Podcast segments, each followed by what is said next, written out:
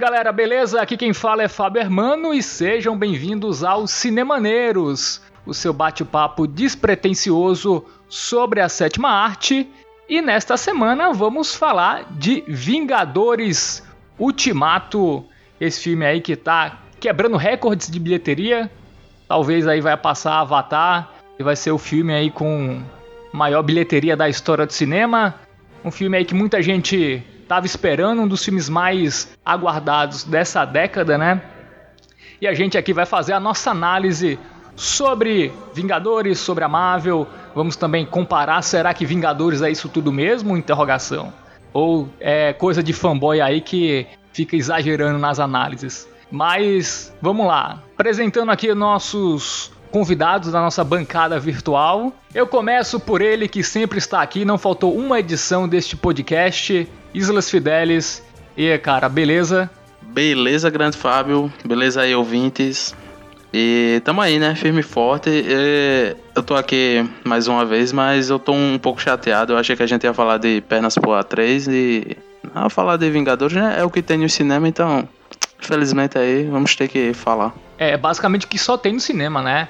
É, Vingadores aí nas primeiras semanas ele tava em cerca de 90% das, das salas de cinema aqui no Brasil e de Pernas pro A3, né, foi um dos maiores prejudicados aí, porque o filme tinha acabado de estrear e tiraram assim meio arbitrariamente o filme para colocar Vingadores, enfim, tem até uma discussão aí sobre cota de tela, é que os filmes brasileiros de deveriam ter um mínimo de é, uma porcentagem de filmes aí garantidos nos cinemas. Enfim, é, Vingadores também trouxe essa polêmica. Só para você ter uma ideia, Vingadores só ocupou 12% das salas de cinema nos Estados Unidos, que é o país onde ele foi, é, enfim, produzido e lançado. Então, a gente tem esse problema aqui no Brasil, né? Eu garanto que de pernas pro A3 lá nos Estados Unidos é, deve estar tá sendo um grande sucesso. É, é, não sei se, se tá lá, mas se tiver, com certeza seria um, estaria fazendo um, um excelente, uma excelente bilheteria essa trilogia maravilhosa, né? Porque é, é, é Poderoso Chefão, é Toy Story e De Pernas pro Ar. São as trilogias do, do cinema, né? Você tem uma noção é, passou Senhor dos Anéis, né? Senhor dos Anéis tava na terceira colocação e perdeu pra, pra de apenas pro A3 a trilogia. Pra você ter uma noção, o, a saga aí do, do universo Marvel precisou de mais de, de 15 filmes pra chegar aí no ápice, né? De pernas pro A3 só precisou de 3 pra chegar à perfeição. Fica aí a minha, a minha homenagem aí ao cinema nacional. Exatamente. Grande, grande abraço aí pra Ingrid Guimarães, é, que é muito melhor que Scarlett Johansson, Brian Larson e Gwyneth Paltrow somadas. Depois desse apoio ao cinema nacional, vamos para a capital desse glorioso país, diretamente de Brasília, João Sol. E aí, cara, beleza? Como anda? E aí, Fábio, eu tô bem, mas eu tô sentindo assim um, uma certa violência de você em relação a mim, cara. Só porque eu falei que é o último programa, tanta saudade dessa forma. Não, pois é, você faltou no nosso último episódio sobre Corra, mas a gente trocou você e Renato por uma opção muito melhor, tá? Então não faz falta não. Então indo embora, então. Falou, galera. Tchau. Falou, falou, falou. Falou, João Sol. e quem tá também aqui com a gente, Giovana Chalegre, ela que estreou no nosso último episódio. E aí, Giovana, você que é fã de Vingadores, você está ansiosa para tecer seus comentários? Olá, pessoas! Esperei uma semana para falar sobre esse maravilhoso filme, essa obra de arte, essa, essa coisa que eu não sei nem, explicar, nem colocar em palavras o que foi esse filme. A gente vai falar de Pernas pro A3? não, infelizmente Vingadores ainda não chegou nesse nível de. É, é tá indo para lá, caminhando para esse nível de Pernas A, mas ainda não chegou ainda lá. A gente não tem capacidade para falar de, de pernas pro A3. Tem que ter muito conhecimento cinematográfico e a gente ainda não tem. Então, um dia, quando a gente adquirir muita experiência, muitos filmes vistos, muito estudo e muita leitura, aí a gente pode se dar é, a pretensão de fazer um episódio sobre De Pernas pro A3. Por enquanto, a gente vai ficar com esses filmes mais ou menos como Vingadores Ultimato, beleza? Triste, mas concordo, concordo. Pois é, então vamos lá que o que a gente entende é só desse cinema rasteiro, tipo Vingadores. Vamos começar nosso episódio.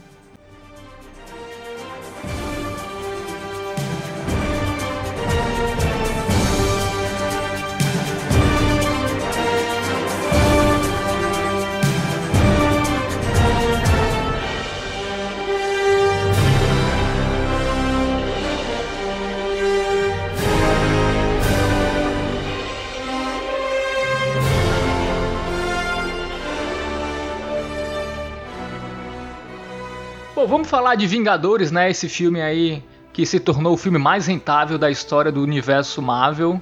É, e tá se aproximando de Avatar, hein? Avatar que arrecadou o filme que é de 2009, né? Arrecadou nos cinemas 2,78 bilhões de dólares. E Vingadores Ultimato já tá em 2 bilhões e meio, né, de bilheteria. Provavelmente deve passar aí, tem, vai ter mais do que uma, duas semanas aí nos cinemas. E Vingadores tem tudo aí para ser o filme é, de maior bilheteria da história do cinema, né? A gente tem que considerar uma coisa que em 2010, quando Avatar foi lançado, o ingresso do cinema era dois conto, né? Agora você vai tentar ver Vingadores, paguei 50 reais essa porcaria. Mentira, paguei tipo 30 reais. Muito mais caro. Então, em termos de, de lucro bruto. Você pediu o, com, o combo de pipoca com a, a manopla do, do Thanos? Porque... Não, meu filho, é, foi só no cru mesmo. No cru, 30 reais. Pô, tu não tem carteira de estudante, não, é, João Meia entrada, pô. Meia entrada. Pô, Brasília. Não é só os políticos que assaltam, não, né? Aí? É, porque eles acham que todo mundo é filho de deputado aqui. É, pô, 30 conto uma, uma meia, pô. Aqui em João 10, 10 conto você vê Vingadores, pô, dublado, com dublagens maravilhosas, os dubladores brasileiros, pô. Aí 30 conto, tá caro demais. É, mas tem isso também, né? Tem esse fator do ingresso. Eu não sei se é corrigido, cara, esses números. Eu acho que não, né? Não deve ser corrigido, não. Mas, mas tá aí, fica aí essa, essa curiosidade sobre, sobre a bilheteria de Vingadores. Bom, voltando aqui ao nosso tema, né? Vingadores Ultimato, que foi um filme precedido por Vingadores é, Guerra Infinita, né?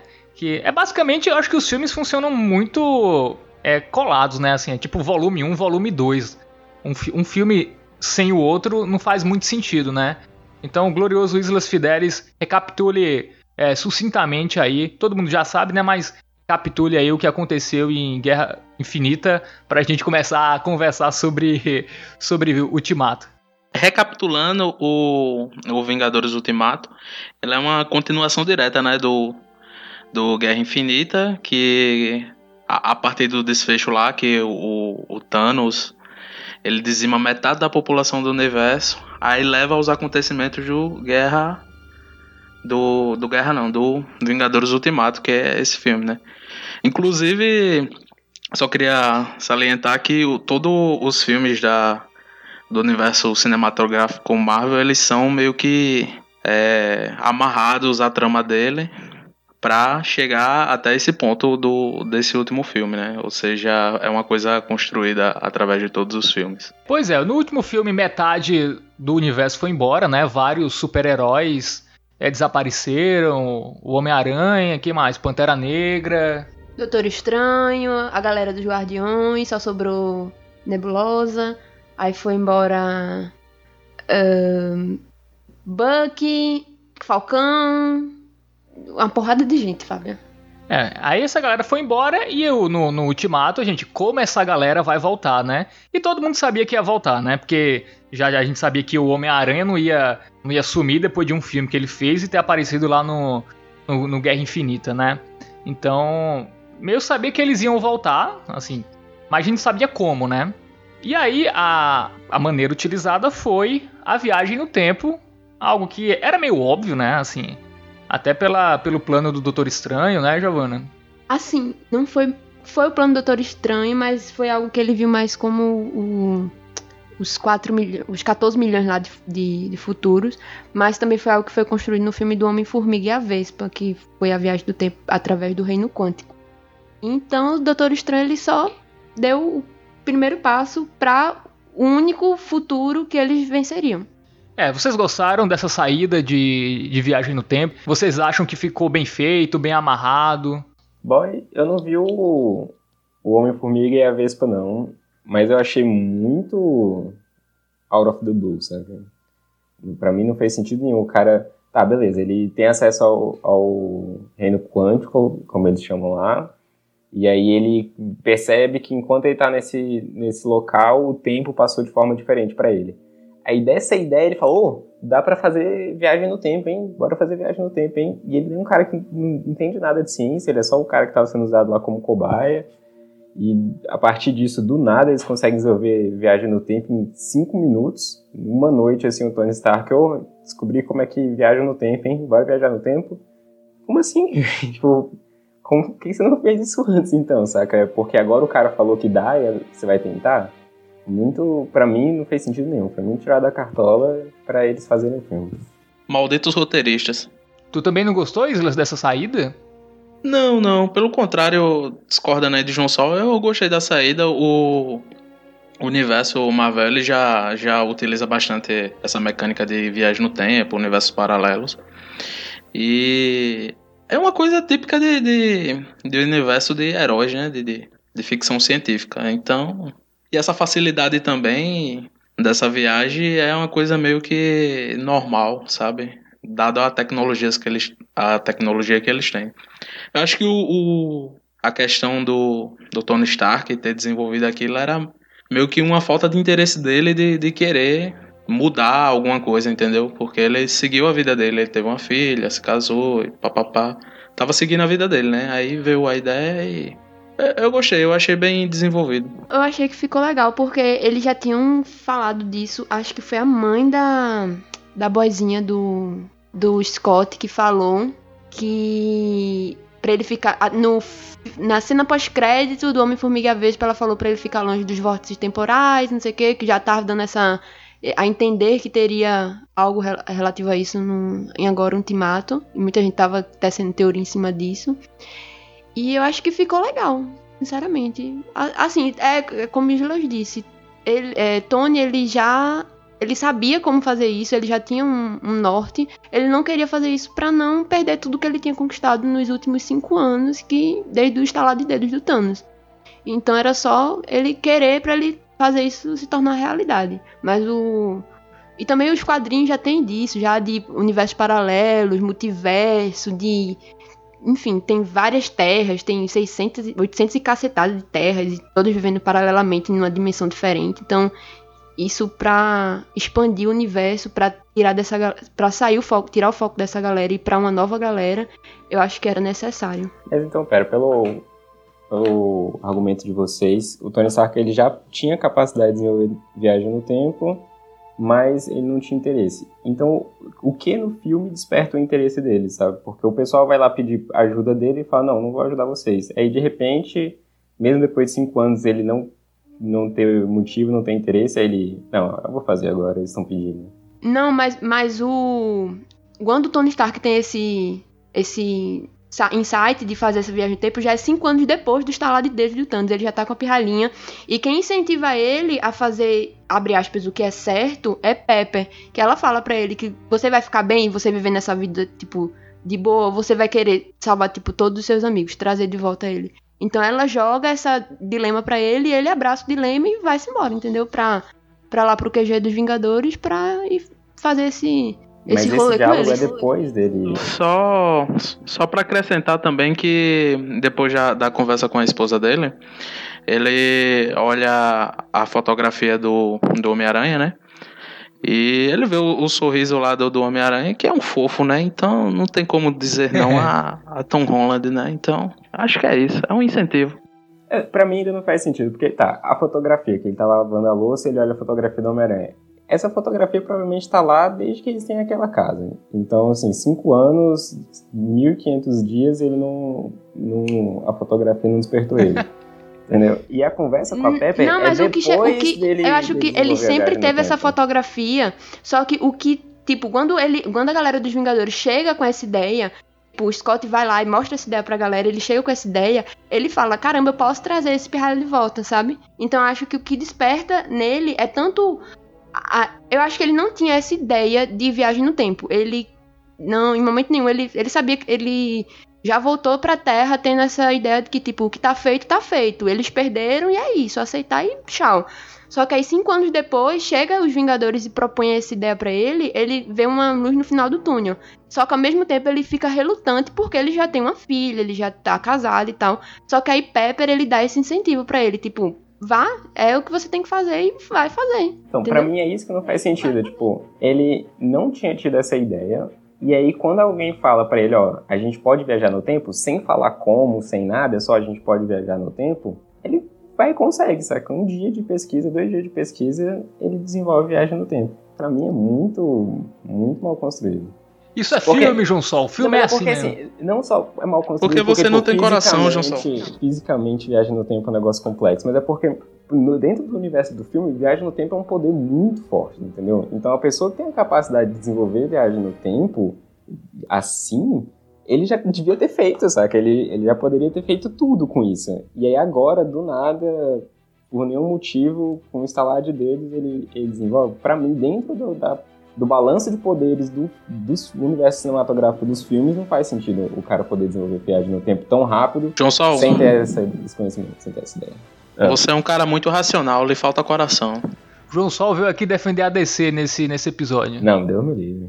Deus me livre. Quer dizer, depende. Você tá falando dos novos filmes ou do Cavaleiro das Trevas? Eu já vi o o spoiler da nossa pauta, tem uma comparação aqui meio injusta. É, não, pra frente, sem, sem spoiler, tá? Don't spoil. Tá, vamos dar continuidade. Viagem no Tempo tá, tá meio esquisito pra mim, mas bora lá. Bom, a gente vai entrar em consenso na questão do, do da viagem no tempo, né? Convenceu alguns, João Sol nos convenceu. Enfim, eu acho que era o que se podia fazer, eu acho que tá bem amarrado é, na maneira que era pra ser feita. É, enfim, vamos passar agora pra outro tópico que é o vilão do filme, né? Que é o Thanos. Que eu acho um dos melhores vilões aí da. Pelo menos desse universo Marvel aí, eu não. Tenho, eu não lembro de um tão bom quanto ele, cara. Eu acho que o do. O do Pantera Negra é um excelente vilão, né? Assim, lembre mais de grandes vilões da, do universo Marvel. Tem o Loki, né? O Loki é um grande vilão, é cômico e sarcástico. É, Loki é o, é o que salva os filmes do Thor, né? Que são, filme, são filmes bem medianos, né? Tem aquela estrutura clássica de filme de super-herói, assim. É, o Loki é a única coisa boa dos filmes do Thor, que pra mim são os mais fracos, né? Teve os dois primeiros, né? Logo nos primeiros anos de, de franquia. É, eu acho que o Thor Ragnarok é um filme que eu gosto mais.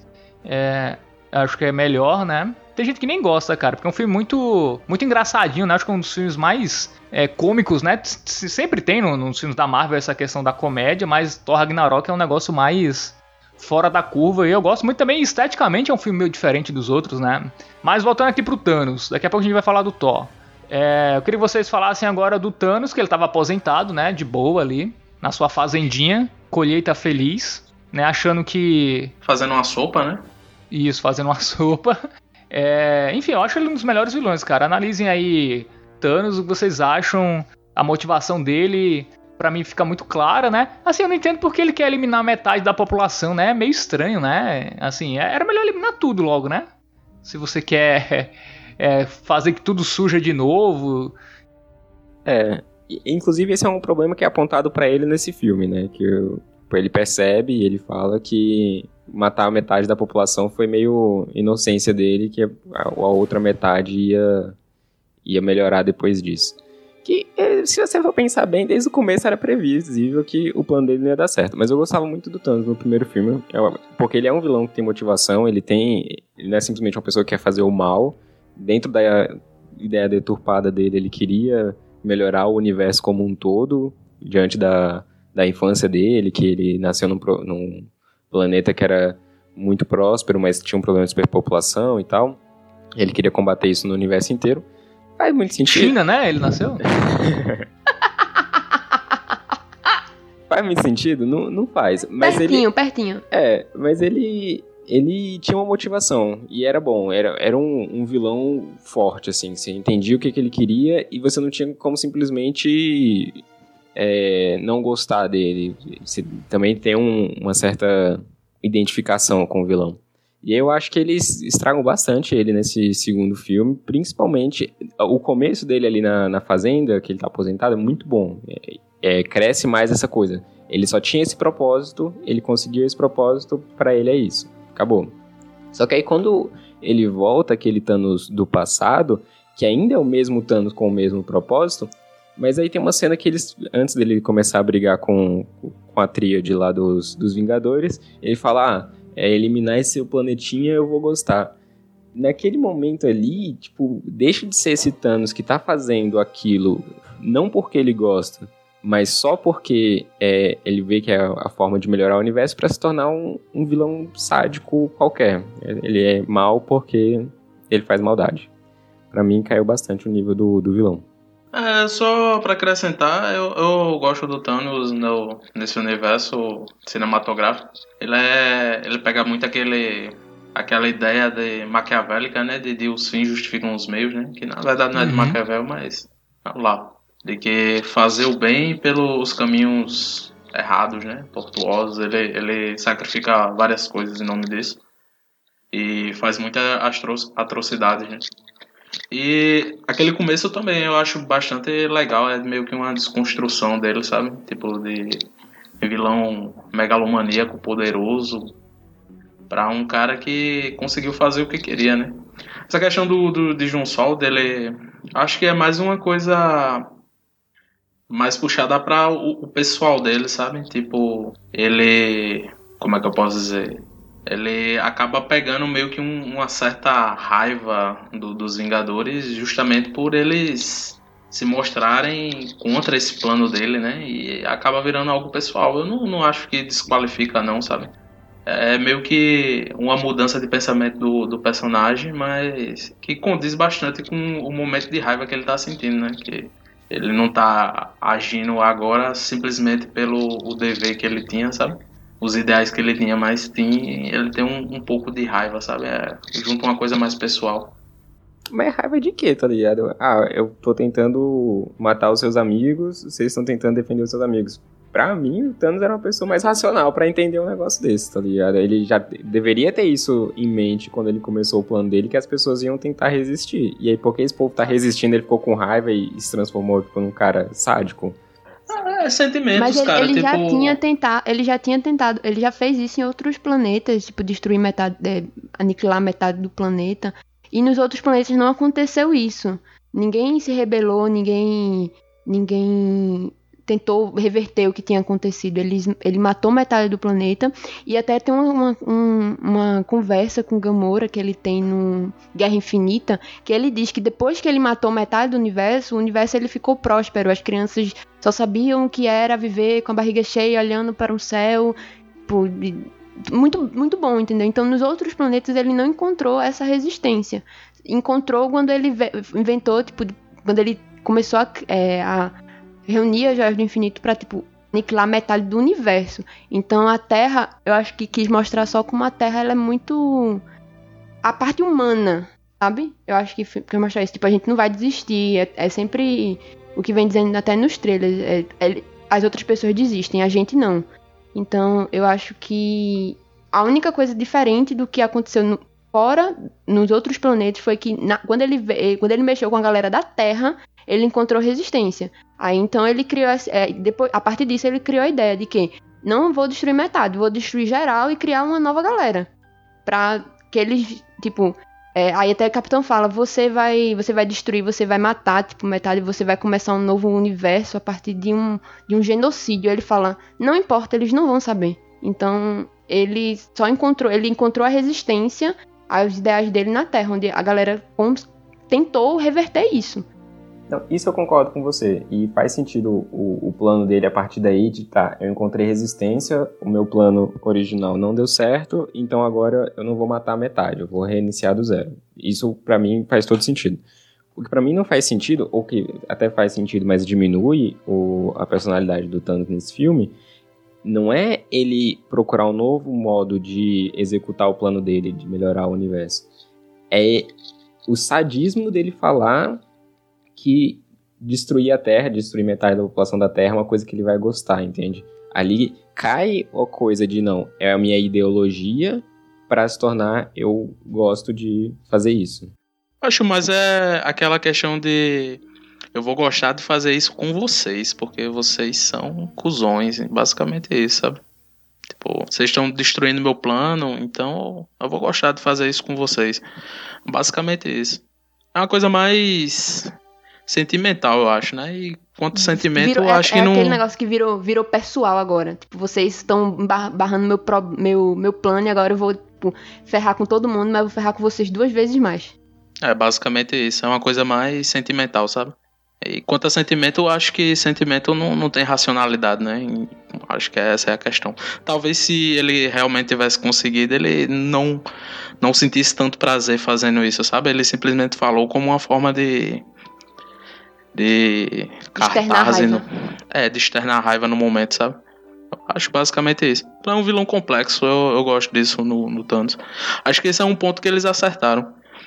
Tiraram aquela coisa dos vilões megalomaníacos e, e caricatos e botaram um vilão mais profundo, tanto na questão sentimental quanto na questão de ideais, né? Sim, tipo, a, além do Thanos, um, meu segundo, meu primeiro vilão favorito, na verdade, é o de Pantera Negra, que ele vem com essa, essa carga social muito forte. Então eu acho muito legal, tipo, ele não, não é um vilão por ser vilão, por ser mal. É um vilão que ele é daquele jeito porque ele sofreu um puta. É, teve um, um, puta passado, e, ou a, a raça dele teve um, algo muito. Algo, coisas muito ruins que aconteceram que eles querem com que a, a população deles sejam bem. Não só ser mal por ser mal, mas ser mal com um, um, um fundo mais racional. Avengers!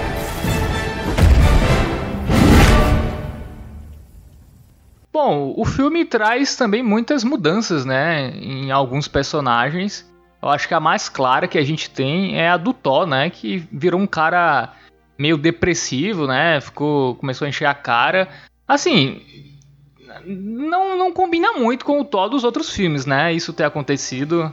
É, assim, foi uma, uma virada, assim, muito abrupta, pelo menos ao meu ver, tudo bem, teve, passou o que, cinco anos, né, dos acontecimentos é, de, de Guerra Infinita até o Ultimato. Mas, tirando esse preciosismo da gente achar, de eu ter achado abrupto ou não, eu achei que ficou um personagem muito mais legal e muito mais interessante. Eu, por exemplo, sempre achava o Thor meio sem graça nos outros filmes. Eu achava o Loki muito mais legal que ele. E ele te, foi um personagem bastante carismático nesse filme, né? Foi, foi, outra, foi outra pessoa praticamente, né? É, o, o Thor bêbado nesse filme eles abraçaram o meme, né? Sempre teve esse, esse meme em volta do Chris Brown, que é o, é o Thor, que é tipo, o gostosão. É qual? Chris Hemsworth. Eu não sei falar, tem muito... É, esse cara, esse cara, vocês sabem quem é. Todo mundo aqui esse cara maravilhoso, esse é um mão da porra. É. Então, aí sempre teve justamente esse meme, sabe? Que ele era tipo, um cara muito gato, muito gostoso e tal, não sei o quê. Mas ele, o ator em si, ele é um ator de comédia, sabe? Que ele é muito engraçado. E então, fora do, dos filmes, teve um marketing muito grande é, pela parte da Marvel de ficar fazendo meme com ele, de ficar fazendo vídeo engraçado, fazer meme e tal. E aí, nesse filme, eles abraçaram o meme de vez, tipo, um fanservice total. Eu achei muito engraçado, para mim é um dos pontos altos do filme, mas também indica uma das coisas, aliás, a grande coisa que eu não gostei no, no filme, que é isso, é o, é o fanservice. Eles fizeram as coisas que os fãs queriam em detrimento do consenso da, da história ter sentido. Então, como você falou, aquele Thor não faz sentido com os Thors dos outros filmes, do resto da, da, da, das histórias. Mas eu achei muito engraçado. Eu gostei, eu achei que trouxe uma, como é que eu posso dizer, uma profundidade aos personagens, sabe? Tipo, você tem aquela visão do, do arquétipo do super-herói, que é sempre um, um cara é, bombadão, fortão, com convicções inabaláveis. E você mostra meio que um, um, um herói diferente daquilo, não só o Thor, mas todos os outros. Mostrando que a, houve uma mudança nesses cinco anos de todos os heróis, né? E eu, eu gostei bastante do Thor, depressivo e, e bêbado e e fora de forma que trouxe uma humanização do, do, do personagem, sabe? Ele ficou claramente abalado pelo que aconteceu, mais abalado ainda pela forma como, como a forma como ele lidou com aquilo, né? Com, ele decapitou o Thanos logo na, na primeira cena e, e, tudo mais. Putaço. Chegou lá e, e ele não, não, não, gostou daquilo e ele acabou caindo num, num, num declínio emocional que e acabou um, um, pouco com aquela visão que você tem de, de, de autor bonitão, deus nórdico e não sei o que. É justamente isso, não tem como você segurar essa, essa imagem de super-herói, tipo, durante.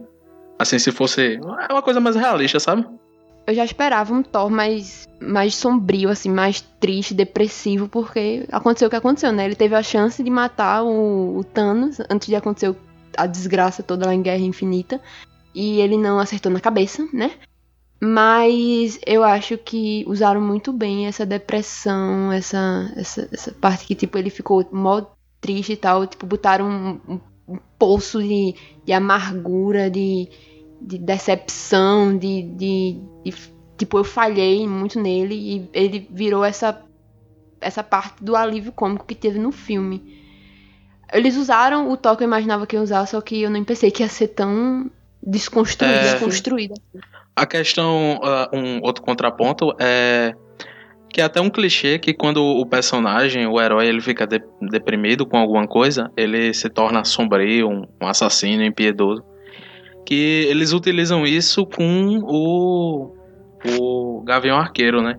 Que ele vira um Ronin, um, um vingador, que sai matando todas as pessoas que ele acha que ele merece morrer. Tipo, ah, fulano de tal era bom e morreu. E outro cara que era ruim tá aí, eu vou, entendeu? Matar essas pessoas que merecem. Que também é uma coisa que fazem bastante com o Justiceiro também. O Justiceiro teve a família assassinada e botam ele como um cara sombrio. E com o Thor não, o Thor ele teve uma coisa mais humana.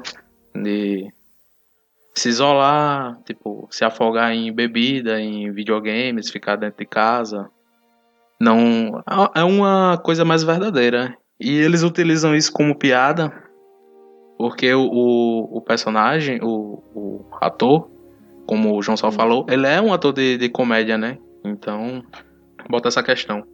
E eu gosto também da, da cena onde ele conversa com a mãe dele, e a mãe dele, tipo, dá um, uns toques para ele sobre como ele ele estava se sentindo e isso meio que abre a mente dele, sabe? E também tem só para terminar a questão do martelo, né, que ele volta no passado, onde o martelo dele ainda tá intacto, né? Não foi quebrado pela Hela, que é a, a vilã do Thor Ragnarok.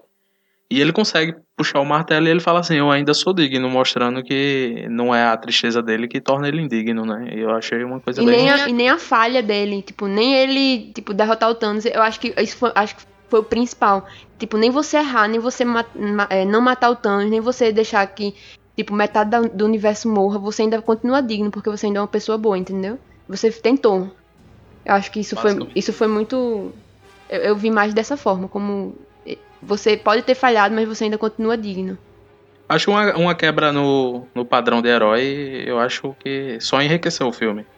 Não só dele, mas a questão do Thor, mas como a dos outros personagens também, a do Tony Stark, do Tony uhum. Stark, do, do Arqueiro do Gavião Arqueiro, da Viúva Negra.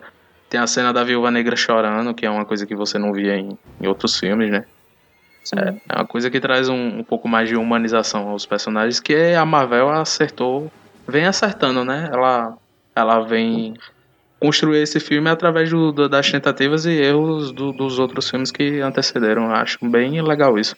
É porque até, até no decorrer desses 21 filmes que foram que tiveram antes dos do, do Ultimato, eles vi, em algum momento ele viu que o personagem não dava certo e ele foi mudando o personagem, tipo, tipo, ah, não deu certo isso, vamos mudar aqui, mudou, tipo, não é toa que Thor era, tipo, muito ruim, depois ficou mais ou menos, depois ficou muito bom em assim, eu falando como um fã, ficou muito bom porque, tipo, eles mudaram o personagem, eles não se prenderam àquele estilo de personagem que eles queriam.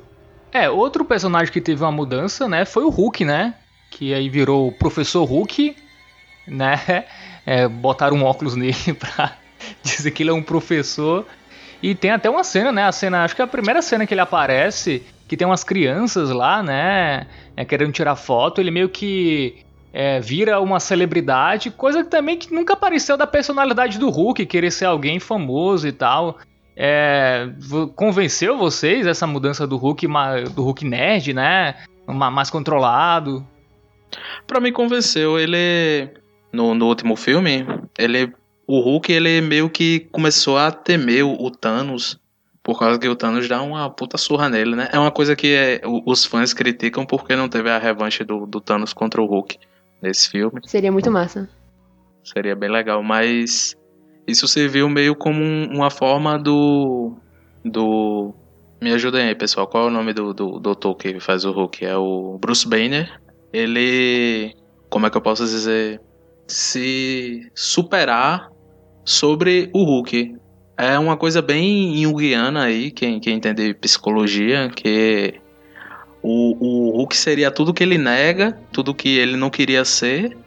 E o Bruce Banner seria tipo a personalidade que ele queria ter, que é uma pessoa controlada. Ele meio que consegue juntar isso de uma maneira psicológica, psicologicamente falando, e ele se sente muito mais realizado, muito mais ele mesmo com isso, sabe? Ele não nega mais o Hulk e o Hulk se integrou à personalidade dele e ele tira o, o bom dos dois. Ele até fala, né? Tipo, é a mente e os músculos.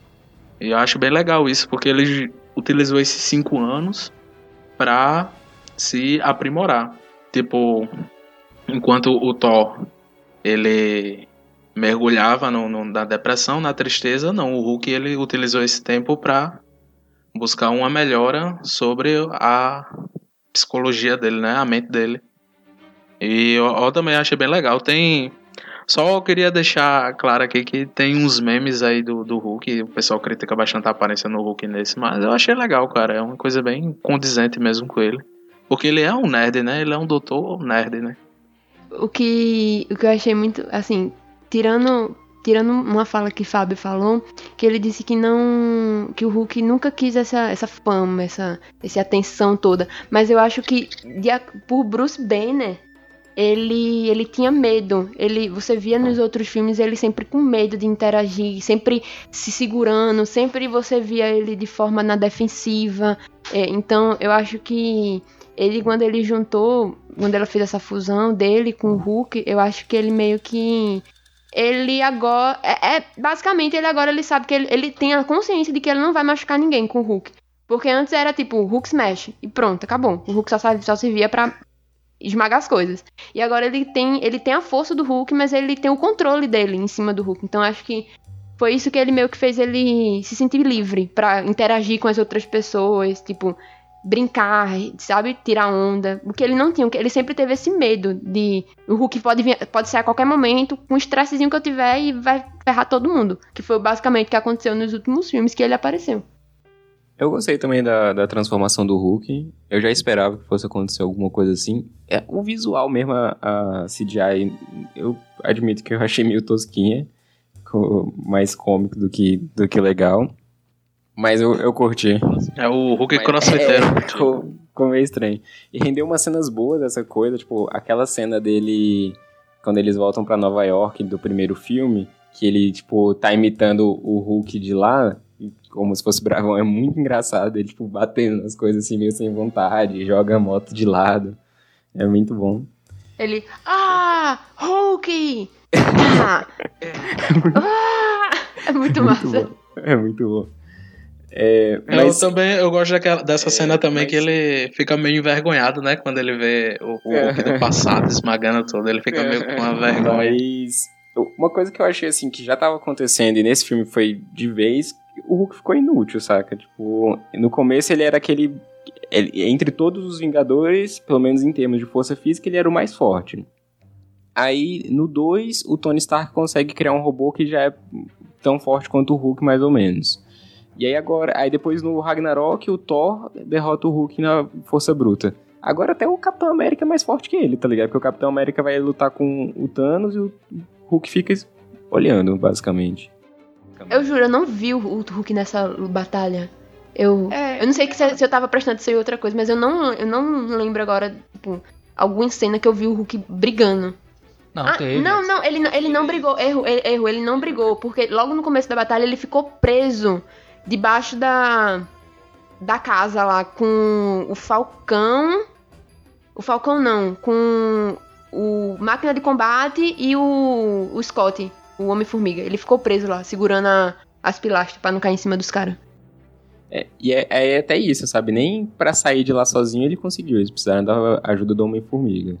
Pode-se dizer que ele não usou. Pode-se dizer que ele não batalhou naquela batalha porque ele. ele tava com a mão fodida, né? Beleza.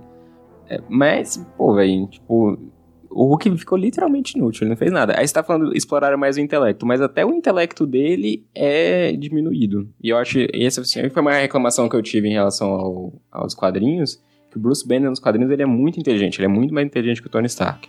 Enquanto que no filme, tá, o Hulk tá lá tentando desenvolver a máquina do tempo com a galera, dando super errado, aí chega o Tony Stark, não, cara, ó, como é que se faz? Deixa de ser burro. Então, assim, o que que ele fez? O que que o Hulk fez nesse filme de fato? Ele só estralou o dedo com a. Com a Ele fez a os. Vingadores voltarem. É, é, ele foi atrás do povo, né?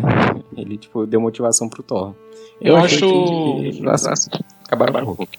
Que, tipo, eles exploraram mais o intelecto dele, é tanto que pedem pra ele recuperar a, a joia do tempo. E ele tenta usar a força física com a monja lá, né? E a monja acaba cedendo pela conversa dele, né? Tipo, eles dialogam lá e a, a monja acaba cedendo, né? Eu gosto muito dessa cena, mas até essa cena não é o intelecto do Hulk que, que prevalece, foi meio que na sorte. Ele, a monja já tinha, tipo, já tava claro que a monja não ia dar a joia do, do tempo, e até ele entendeu, ele falou, não, é verdade, tipo, não dá. É, mas então por que será que o, o, o Doutor Estranho fez isso? Então, tipo assim, ele, ele nem ele já tinha desistido, basicamente, sabe? Ele não tinha conseguido alcançar. Só que aí ele, sem querer, falou do Doutor Estranho, não tentando convencer ela, mas, tipo, tentando pensar no assunto. E aí, por ele ter falado isso, ela se convence. Então não foi que ele convenceu ela, foi meio na sorte. Apesar de que eu adoro essa cena, é uma das melhores cenas do filme.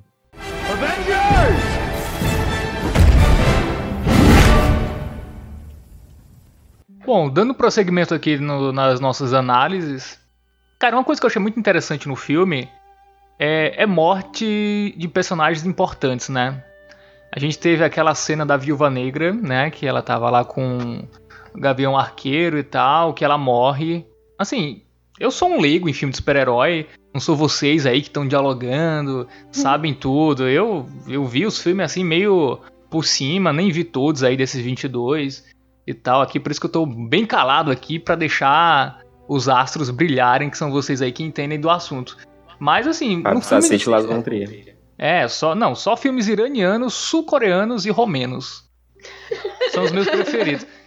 Mas, mas, mas voltando aqui, Pra mim assim, tipo, foi inesperado assim. Eu achava que ia todo mundo viver, assim, eu achava que tem aquela questão que ia morrer os, os principais, né, o para dar um, gap, né, assim, na nova na nova safra de filmes e tal. É, até questão por contrato do Homem de Ferro e do Capitão América, eu achava que eles realmente iam, mas eu, a, a morte da Viúva Negra pra mim foi inesperada, né? Que a, a gente sabia ali que ia morrer alguém, né? Se era o Gavião Arqueiro ou ela, ficou naquela dúvida e acabou realmente ela morrendo. é, e tem a, a mensagem do filme, né? Essa questão de solidariedade, de sacrifício, né? Ela foi a primeira a fazer isso. É, e, e a Viúva Negra, que das personagens femininas, nessa é, nessa franquia, né, até agora, era a que mais tinha aparecido, né? Acho que era a principal, né? da- das personagens femininas, agora entrou a Capitã Marvel e tal. Mas era um personagem muito importante. Ela tá desde os É, filmes. ela, ela faz parte do- dos seis primeiros, dos seis originais Vingadores. Era, era a única mulher dos seis originais. Pois é, e ela morreu, né? Então, enfim, pra mim eu acho que é um ponto importante, eu acho é um ponto positivo isso, assim, uma morte inesperada de alguém muito importante na trama, né? Que a gente sabia que aqueles iam voltar, né? Boa parte ia voltar dos que desapareceram, mas enfim, fica meu elogio à ousadia e alegria do- dos roteiristas de, de, de Vingadores. Eu também não sei se foi, foi por questão contratual também, né? A questão do Homem de Ferro, se a Scarlett Johansson estava meio de saco cheio. É, enfim, pra mim acho que foi foi inesperado pra mim que tava assistindo o filme na- lá no cinema, acho que é, achei interessante isso. E aquela cena é muito boa, né? Uma cena de ação, de tensão muito muito interessante.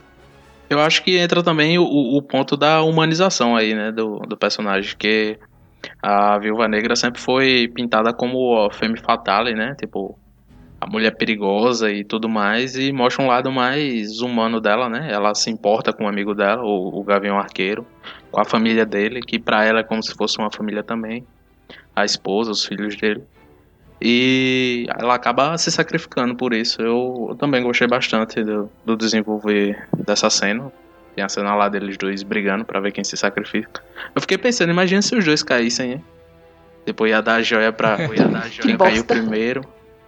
Tipo, se os dois morressem. Não, mas, assim, eu não, não. Se você for ver direitinho, eu não. Eu não sei, eu acho que eu não gostei muito. Porque a joia da, da alma ela tem que ser conseguida com um sacrifício de quem quer. No caso, tem que se sacrificar alguém que ama. Eu não sei, porque os, os dois estavam tentando ali se matar. Não era um querendo, sabe? Um dizendo, não, você me joga. Tipo, alguém tinha que sacrificar alguém.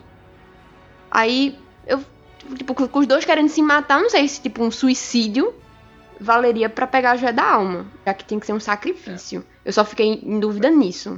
É porque, assim, a joia da alma exige um sacrifício, né?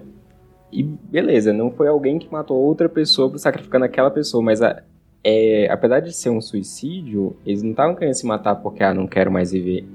A Scarlett, a Viúva Negra, ela se suicidou pra se sacrificar e eles conseguiram o negócio. Então acho que conta como sacrifício, sim.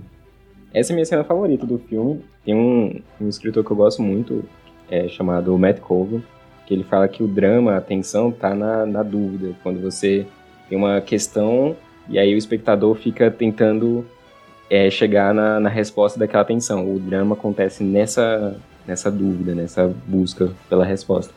Não, eu não acho que isso sempre verdade, mas é, acontece muito. E aí, essa para mim é a única cena em que isso acontece que você sabe que um deles vai morrer, mas você não sabe quem é. E aí fica, vai um, vai o outro, não é o outro, é o outro. Aquela foi a única do, do filme que eu realmente fiquei, tipo. Que eu realmente assisti, que eu parei para ver. Eu tinha uma, uma dúvida ali que eu queria que fosse sanada. Aquele é o único momento do filme para mim que tem uma tensão, que é a drama, que é a filme de verdade.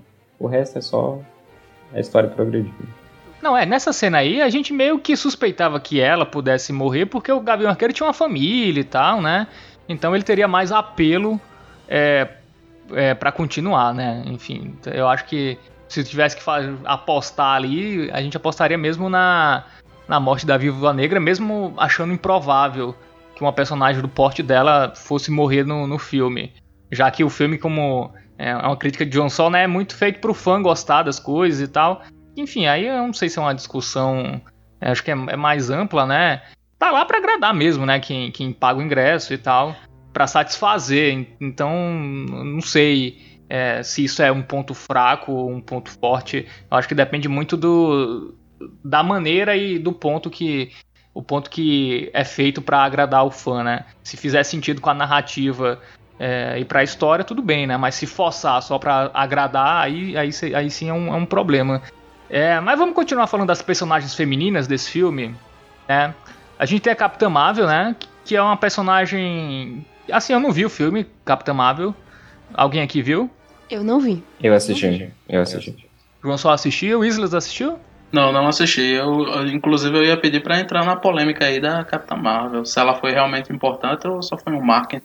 É, cara, eu sinceramente eu, eu acho um personagem meio sem carisma ela parece meio turrona, né? Enfim, eu, como eu não vi no Capitão Marvel, então não posso falar muito. E também nem conheço os quadrinhos nem nada.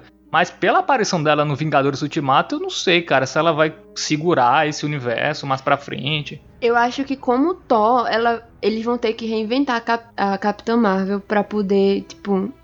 Eu não sei, porque o, a, a, ela tem uma, um, uma força muito, muito, muito grande, pelo que eu vi em Ultimato. Mas eu acho que ela é muito. Ela não tem carisma ainda suficiente para carregar que nem o Capitão América e o Homem de Ferro fizeram nesses últimos 11 anos. Eu acho que eles vão ter que dar uma mudancinha nela aí, que nem fizeram com o Thor, que nem fizeram com o Hulk, para poder ela conseguir ter essa força para carregar o universo da Marvel aí, porque senão não rola muito não. Mas a Islas. Mas eu gosto muito da personagem. Mas a Islas, ela foi importante ou não no em Ultimato? Acho que foi marketing, sabe? Tipo, eu vejo uma grande recusa ao personagem da Capitã Marvel na, nas redes sociais. É, não sei se tem alguma coisa a ver com preconceito, né? Não sei, né? Deve ter. Machista? Misógino. Uhum. Mas, assim, eu não achei ela tão importante. Disseram que ela tem uma, iria ter uma participação importantíssima, mas eu acho que é só por o marketing. E sobre a questão de sustentar o universo, eu também não acho, não. Ela, ela falta carisma ela tem um aspecto meio de, de arrogância que eu acho que é, dificulta, dificulta, um pouco de, das pessoas gostarem, não só da, da, personagem, como da atriz também, sabe? Tipo aquele ar de, de pedante, sabe? Em quem vai sustentar o, o universo é o, o Tom Holland, né? O, o Homem-Aranha aí, nosso querido Homem-Aranha. Fofo, Sim. lindinho. Maravilhoso. Da titia. E eu acho que é isso, né? É marketing, eu acho marketing, puro marketing. Teve personagens que, que foram mais importantes que não teve o, o, o devido reconhecimento no filme. a Nebulosa, que teve um, um puta desenvolvimento desde o do, do Guardião da Galáxia 1, que ela apareceu até agora, e do de do Tony Stark também e todos os outros, né? Teve desenvolvimento. Ela não, ela ainda é aquele meu personagem meio sabe, meio estranho para os olhos do público. É, porque na verdade o, a função da Capitã Marvel nesse filme era simplesmente ser apresentada para o que vai vir depois, né? Então é, é só tipo, ó, tem Capitã Marvel, quando vai continuar vai ter ela, ela vai ser importante. É, porque realmente nesse filme ela não faz nada. Eu acho que ela veio mais para carregar todo o, o elenco, a, as personagens femininas do filme. Tem a cena que mostra bem isso, né? Que é quando elas. Quando é. A capitã ela pega a manopla do. Do, do boyzinho lá, do Tom. Do Homem-Aranha. E.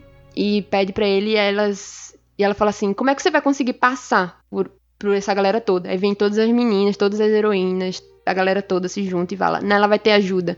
Então essa cena mostrou, tipo, muito que ela vem pra, tipo, puxar toda esse, essas heroínas femininas e tal, porque é algo que é esperado, entendeu? Mas, como eu já, já disse, ela é uma personagem que, assim como o Capitão América lá nos primeiros filmes, ela é muito militarizada, ela é muito turrona, ela tem uma ideia muito fechada ainda. E aos tempos eles foram modificando o Capitão América para ajustar ele ao mundo, ao todo mundo, porque ele tem que conviver com vários personagens. E eu acho que eles vão ter que fazer essa mesma adaptação com a Capitã Marvel, se quiser que ela seja uma figura feminina que puxe todo mundo pra, pra, pra junto, sabe? Então fica aí o, o que é esperado para esse pra, um... pra essas personagens femininas. A crítica do, do das pessoas, do, dos fãs mais ortodoxos, ortodoxo é a questão justamente isso, que meio que dá a entender que eles estão tentando forçar uma figura feminina. Algo que não acontece com a Gamora, por exemplo, nem com a Viúva Negra, sabe? Tipo, elas são mulheres fortes e ninguém tenta impor isso, sabe? Eu acho basicamente isso. E tem aquela, aquela galera chata de internet que fica politicamente correto, politicamente correto, não sei o que. Que, que esquece que todo o, o, universo Marvel, não só dos filmes com o quadrinho, ele sempre teve uma pauta assim meio que identitária, né? Inclusive tem até os X-Men que não, não, não, podem ser utilizados, né? Que, que é o direito da Fox, que eles são meio que uma metáfora por racismo nos anos 70, né? E as pessoas esquecem um pouco isso tudo mais. E acho que é um ponto também que a Marvel vem acertando é tipo ele pega pautas mais sérias e personagens de representatividade. Tem vários, né? É um universo vasto.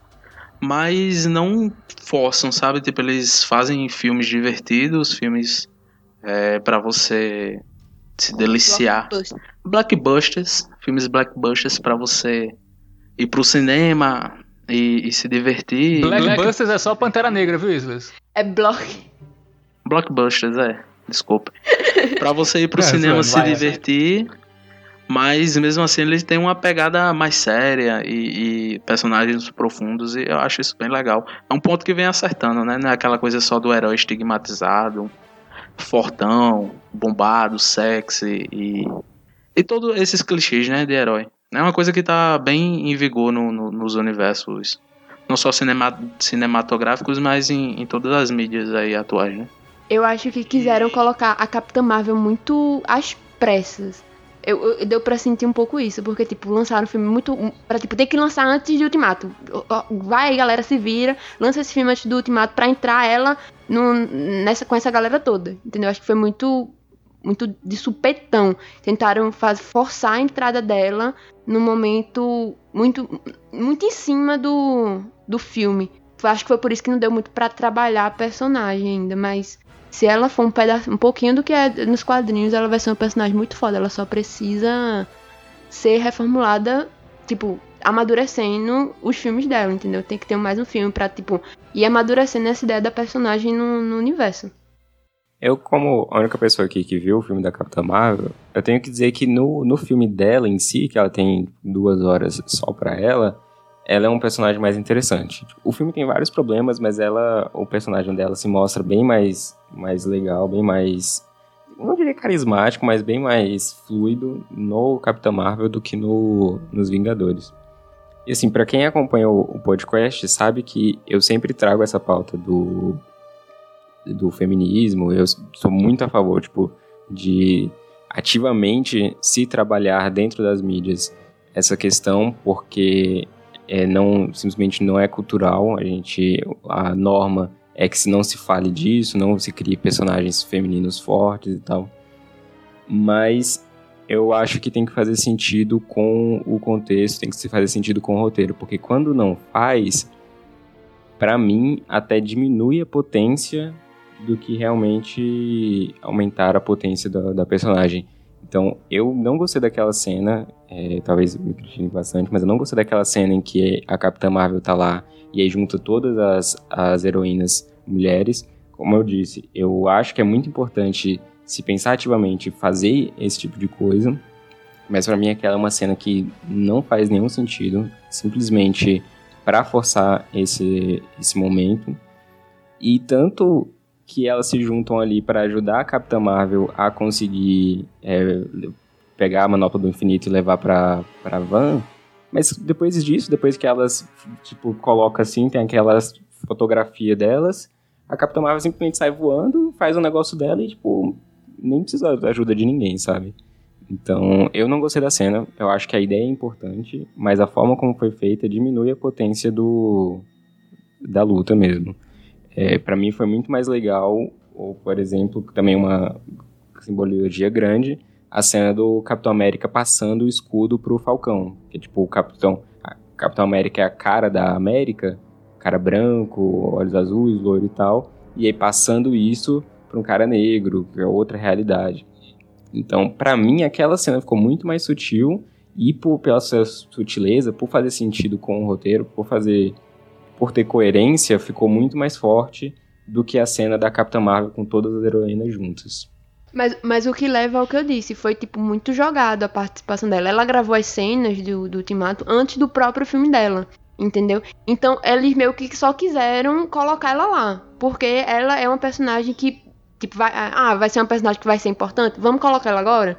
Entendeu? Tipo, jogaram ela lá no filme ela tem um, um potencial muito grande para ser tipo um personagem muito foda, para ser tipo para carregar essa esse nova fase do universo aí da Marvel. Só que foi foi muito aleatório, foi jogado ali, tipo, junta todo mundo e, e joga lá, entendeu? E, e, aproveitaram que jogaram ela lá, fizeram esse esse momento com essa com todos os personagens femininas do do filme pra, tipo, dar um sentido para ela estar tá ali, porque não, não fazia não tinha uma, um, uma coerência muito grande, sabe?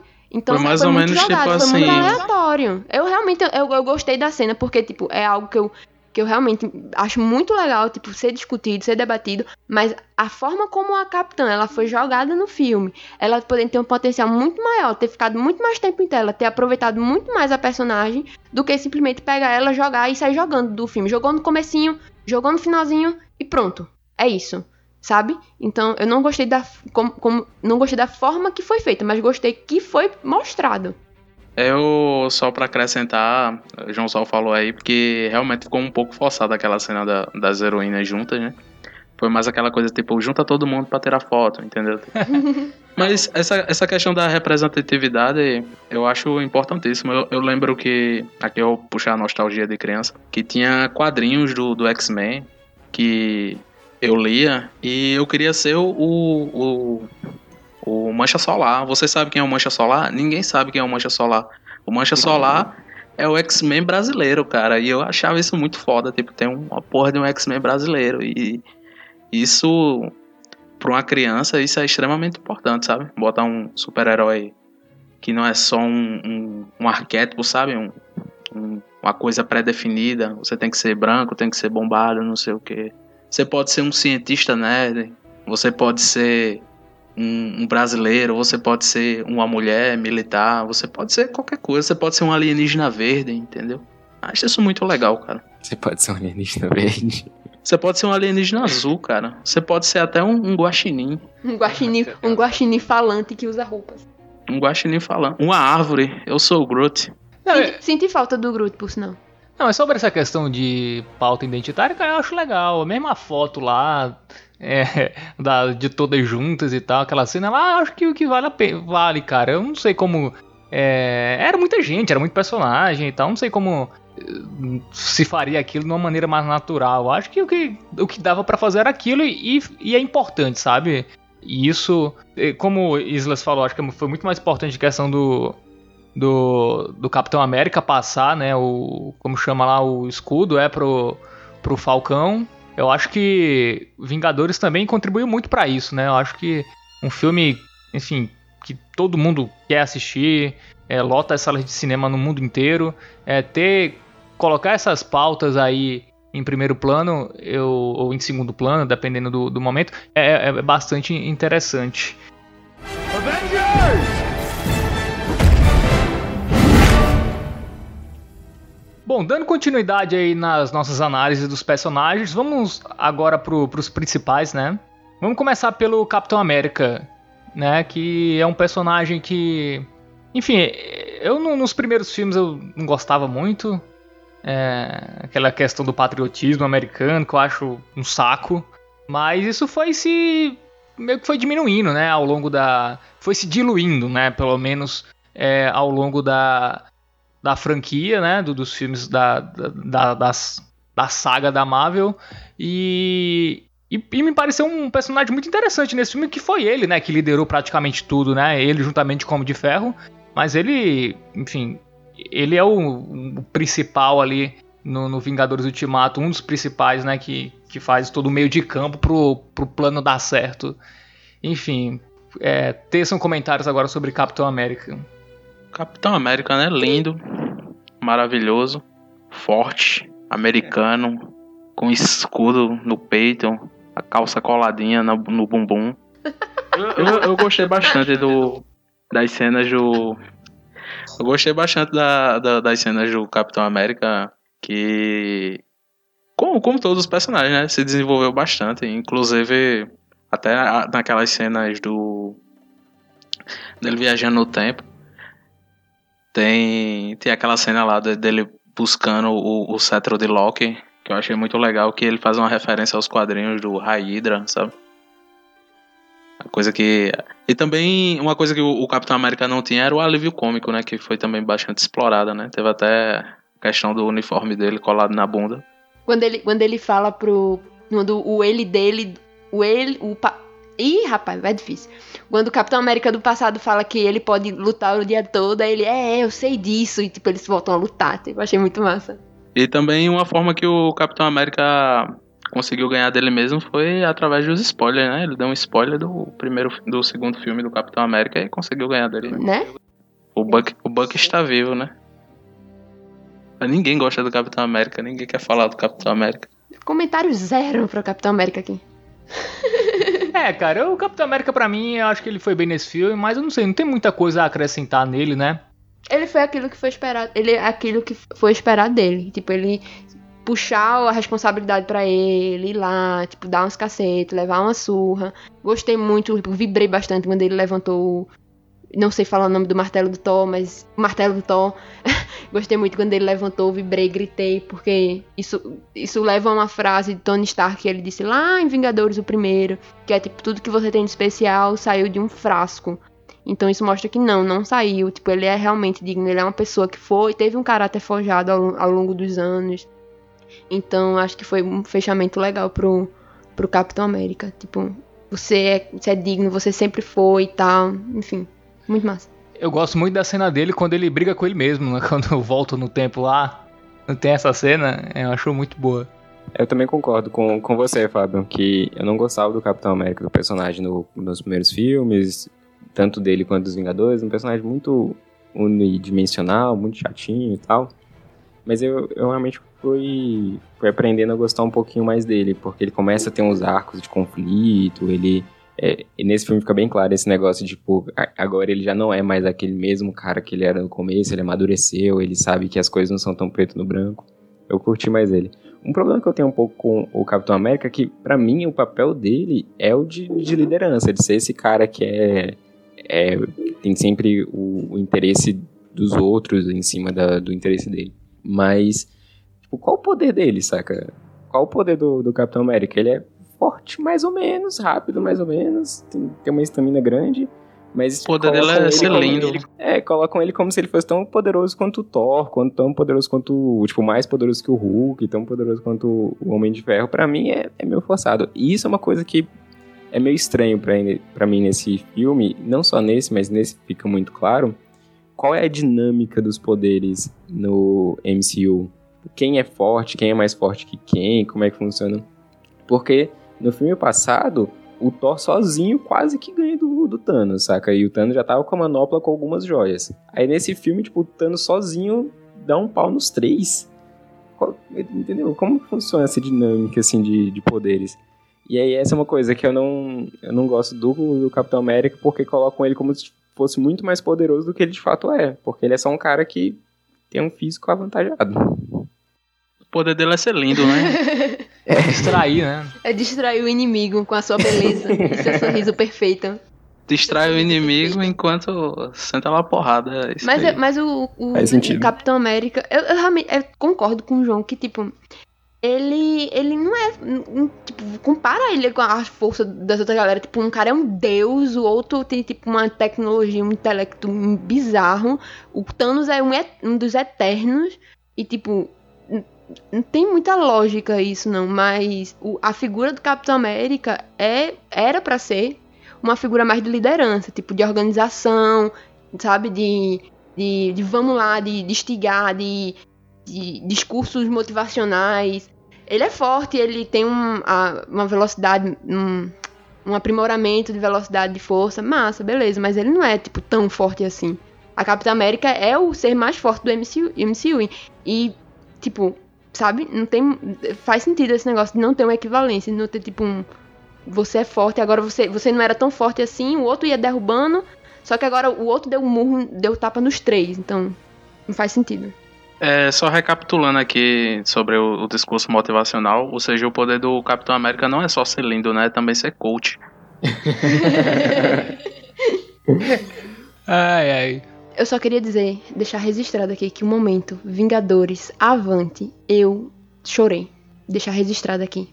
Lindo, maravilhoso. Esperei isso durante 10 anos. Cara, vocês choraram no filme? Eu quase chorei quando o Homem de Ferro morria, que eu achei muito bonito ali. Eu, eu gostei muito. De Ferro tava soltando fogos. Muito da cena do Capitão, aqui é o Sam, à sua direita. E começa a abrir os portais e sair todo mundo. Aquela dali é uma cena bem impactante. Eu chorei no começo, eu chorei no meio, eu chorei no fim.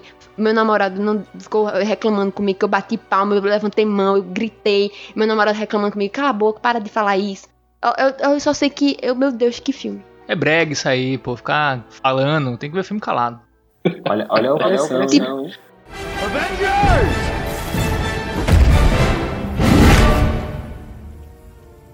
Bom, vamos falar agora do Vingador mais forte, ele que levou essa franquia nas costas, vamos ser sinceros, se não fosse ele, não ia ser 1% do que é, não, 1% seria, seria 3%. seria 3% do que Vingadores é hoje, que é Robert Downey Jr. e o Homem de Ferro, que teve, enfim, uma despedida maravilhosa, né? Assim, eu acho grandiosa. O arco dele se, se fechou maravilhosamente bem. Ele que começou com aquele cara meio é, egocêntrico, né? Se virava sozinho. Gênio, playboy e filantropo. Não, gênio, bilionário, playboy e filantropo. E aí, galera, vocês gostaram? Ele que virou um pai de família, né? Teve uma filhinha lá, muito fofinha. E, e enfim, teve a morte, né? Que cansado de ganhar dinheiro, o Homem de Ferro quis morrer porque, pô, enche o saco também, né? Chega uma hora que você não sabe mais o que né? fazer, né? Ganhar 200 milhões por filme deve ser muito difícil mesmo. White Problems. E o, o Downey Jr. aí que acertou certeiro no papel, né? Que ele interpretou bem dizer ele mesmo, né? Tipo, ele é o Homem de Ferro, Sim, né? é verdade. Só falta a armadura, né? Eu vou deixar para vocês para comentarem essa parte, porque se eu for tecer comentários sobre o Homem de Ferro, é capaz que a nossa audiência acabe. Não. Tu, não gost, tu não gostou do, do, do personagem? Eu também nunca, eu nunca gostei, do, Eu nunca gostei do Homem de Ferro. Eu não acho que o Robert Downey Jr. é um bom ator. Acho Por que as cenas com ele são muito fracas. É por isso que eu tô deixando pra vocês comentarem, pra gente preservar alguns ouvintes. Não, pô, agora tem que dizer, pô. Agora vai ter que abrir o jogo aqui pro, os nossos defensores do Homem de Ferro, Islas Fidelis e Giovanna Chalegre, poderem rebater a, as suas críticas.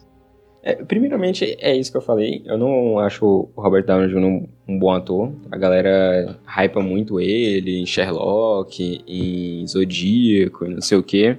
Pra mim, tipo, nada demais. Nada demais mesmo. É, pelo contrário, o Sherlock dele eu acho um Sherlock muito tosco, de verdade. O filme é legal, mas o personagem do Sherlock dele eu acho tosco.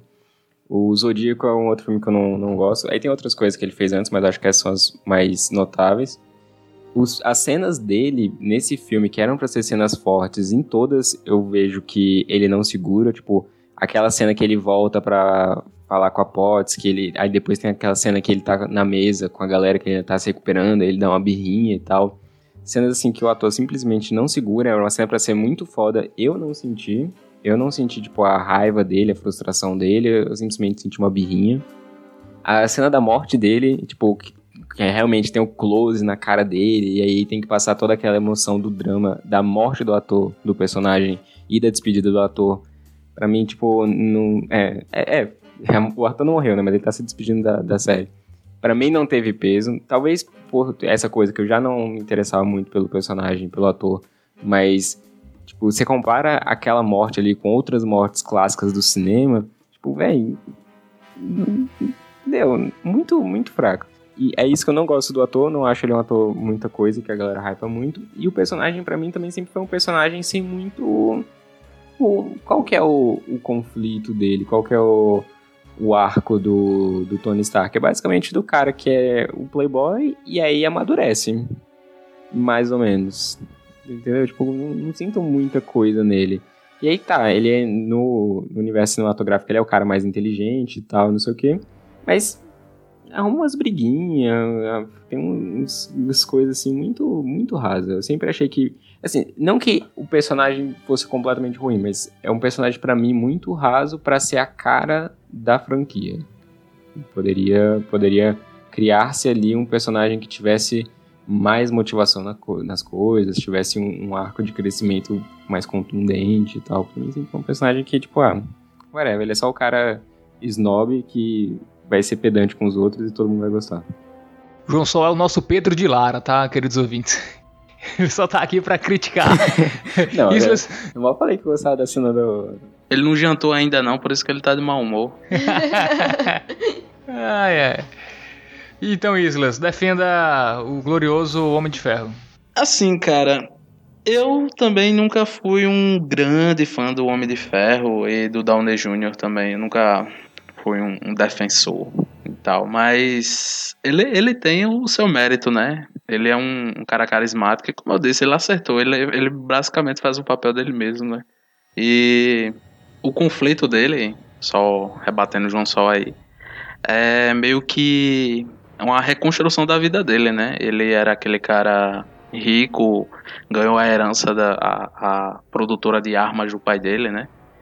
E ele acaba repensando toda a vida dele e vai se modificando, né? Ele vai, vai mudando, deixando de valorizar as coisas que ele valorizava, que é toda a questão do dinheiro, do, do status e tudo mais, por um bem maior. E esse bem maior ele se transmite nesse último filme pelo sacrifício dele, né? E não só o sacrifício dele, mas como ele mostrando o que ele realmente era, né? Se ele era antes um playboy milionário é, e filantropo. Bi. É, bilionário e filantropo. ele agora, ele é o ele homem de também, também? Ele era bilionário. ah, bilionário. Porra. ele agora, ele é o Homem de Ferro, né? Ele mostrou que ele é um herói. Ele é capaz de se sacrificar pelos outros e fazer o bem maior, né?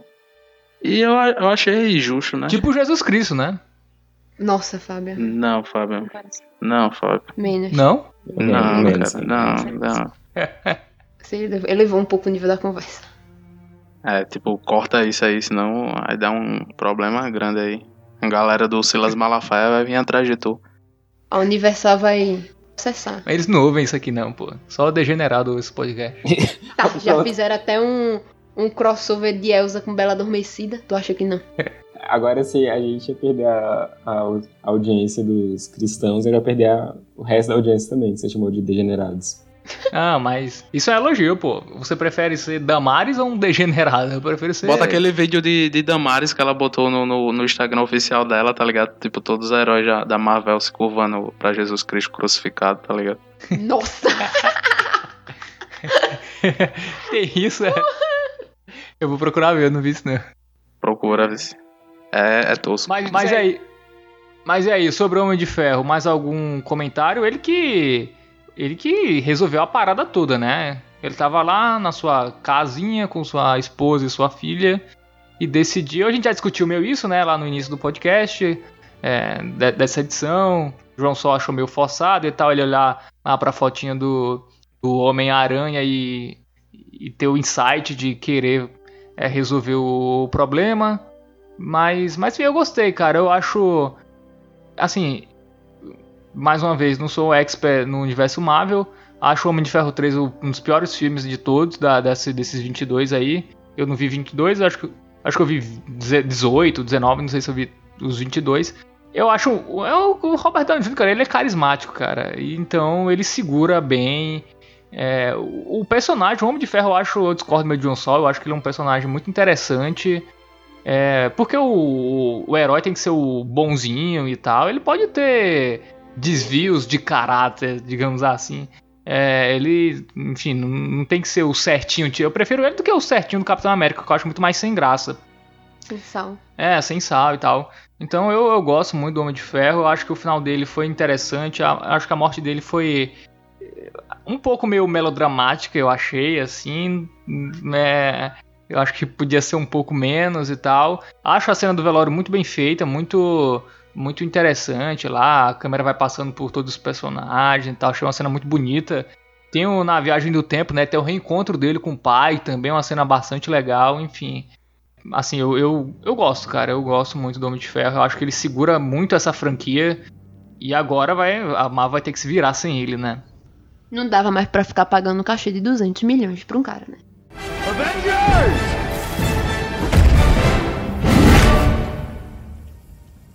Pra encerrar, vamos falar da batalha, assim, rapidamente. Vocês gostaram das cenas? Eu, eu gostei, cara. Eu acho que é, foram. Assim, eu, eu me incomoda muito cena de ação em filme, porque eu acho que muitas vezes não dá nem para entender direito. É a porradaria aleatória.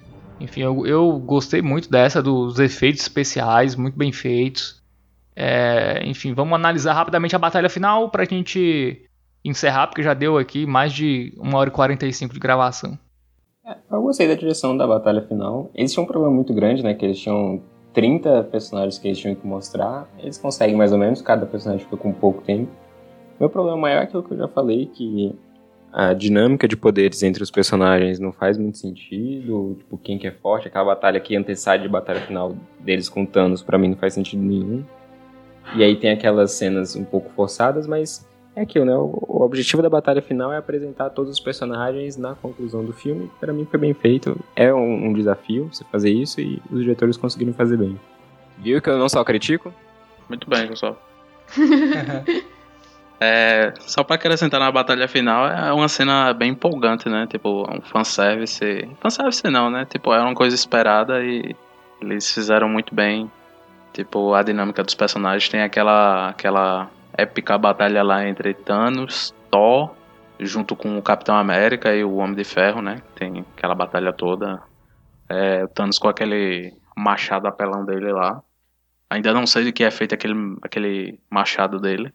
É o material mais forte que o Vibranium, que é o metal mais forte do, do universo, né? É, tipo, a dinâmica de, de poderes de metal aí é bem meio conturbada, né? Com certeza. Aí também tem a, a, a cena do, do, do Capitão América levantando o martelo que, tipo, o, as salas de cinema viraram meio que um estádio, né? O pessoal gritando e comemorando. E foi bem legal, tipo, ele lutando com o martelo e, e o escudo e, e, dando uma surra em Thanos e Thanos dando uma surra nele. Eu, eu gostei, cara. Eu... Só não superou a, o Avengers Assemble. Acho que isso tava muito. Muita galera que curte o, esses filmes todos estavam esperando isso há muito tempo. Tem a questão Acho do também do, do depois, né, do, quando aparece todos os heróis, né? Depois de, de ressuscitados lá, depois do estado do dedo do Hulk. Que foi bem marcante. A minha criança interior saltitou.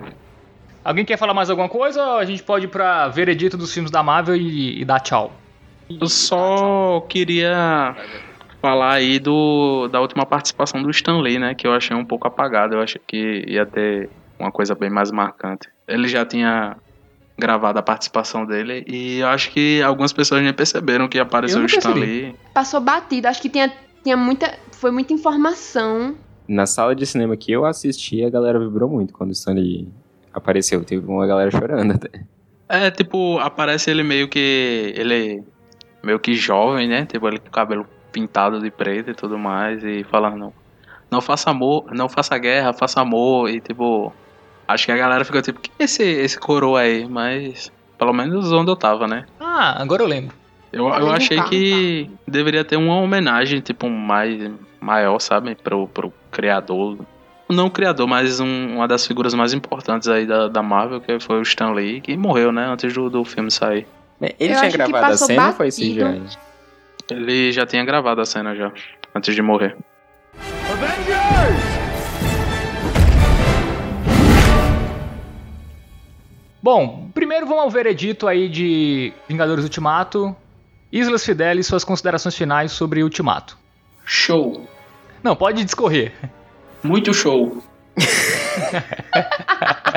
show ao quadrado. É, João Sol, discorra sobre considerações finais sobre Ultimato. Achei muito ruim, saí decepcionado do cinema. De verdade. Sério, bicho? De eu, é, eu saí triste, eu saí triste de ter começado, de ter terminado os Vingadores assim. É uma, é uma opinião, assim... Controvérsia. Controvérsia rara, né?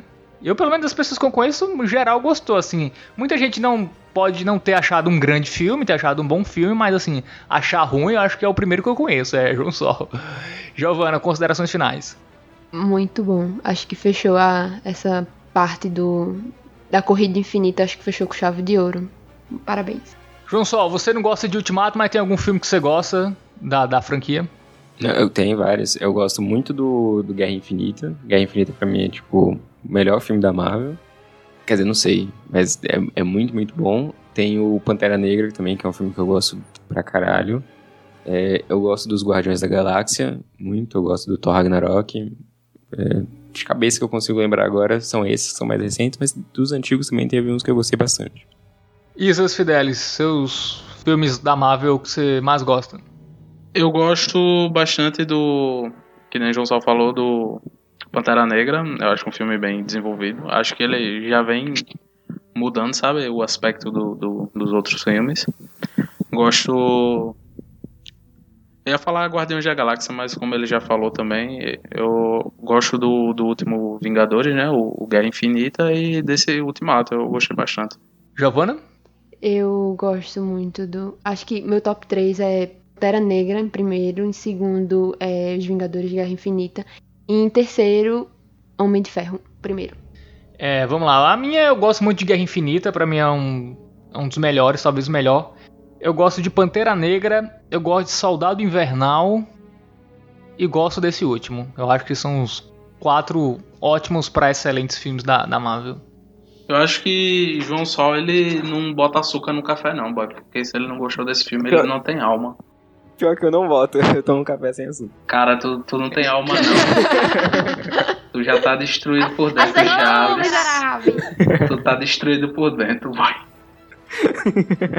Só amargo. É, o Tony Stark provou que tinha coração nesse filme, eu não tenho não. Nem uma bobininha. Agora tem que estar tá tudo explicado. e fechou? Fechou. Fechou? Bom, é isso, né? Quase duas horas de gravação, acho que esse vai ser o nosso recorde. Episódio mais longo. Vou tentar cortar umas besteiras aí que a gente falou pra ficar bonitinho. É... Enfim, valeu, João Sol. Grande abraço para você.